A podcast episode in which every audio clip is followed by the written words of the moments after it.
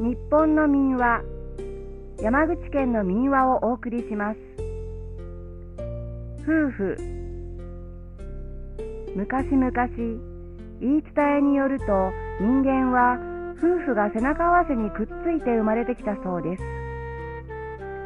ある日のこと大勢の人間たちが集まって神様にお願いしました。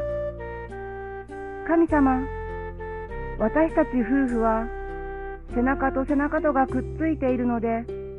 夫婦でありながら女房や夫の顔を見ることができません。どうか自分の女房や夫の顔が見られるように背中を割っていただきたいのです。すると神様はなるほど。それはもっともなことじゃ。と夫婦のくっついた背中を割ってくれたのです。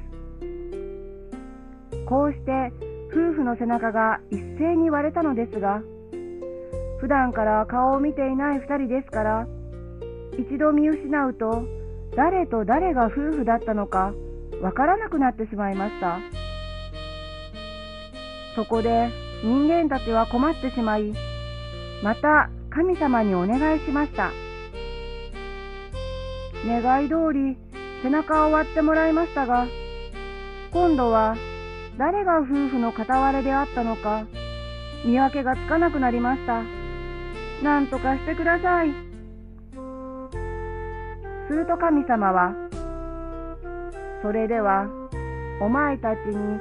愛という力を与えてやろう。外見や目先の利益にこだわらずに、その愛を信じて相手を探せば、必ずや夫婦として生まれた片割れを見つけることができるであろう。と人間に愛という力を授けてくれたのです。人間は時には外見、時にはお金や地位などの利益に目がくらんで、愛という神様からいただいた力を使わずに夫婦となる人がいますが、それでは末長い幸せを手にすることはできません。